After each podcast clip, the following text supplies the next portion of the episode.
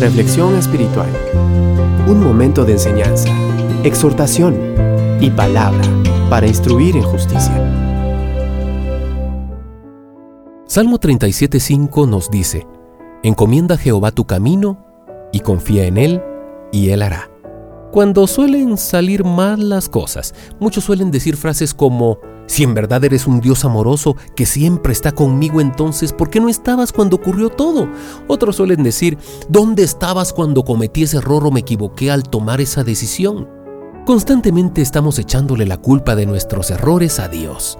Si fallamos, fue porque Dios no me dio la suficiente fuerza. Si me equivoqué en la elección de algo, entonces es que Dios nunca me escucha ni me responde rápido y por lo tanto tuve que decidir yo.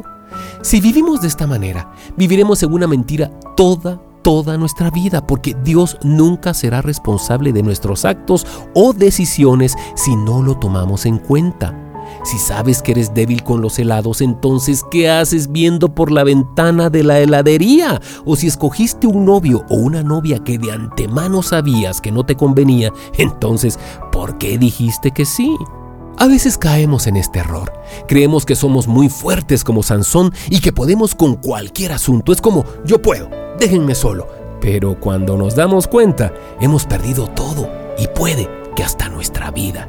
No juegues con Dios, Él no puede ser burlado. No sigas viendo lo que sabes que no debes ver porque te quedarás sin ojos. Recuerda que detrás de ti viene una Dalila que sabe cómo seducirte y tarde o temprano te matará.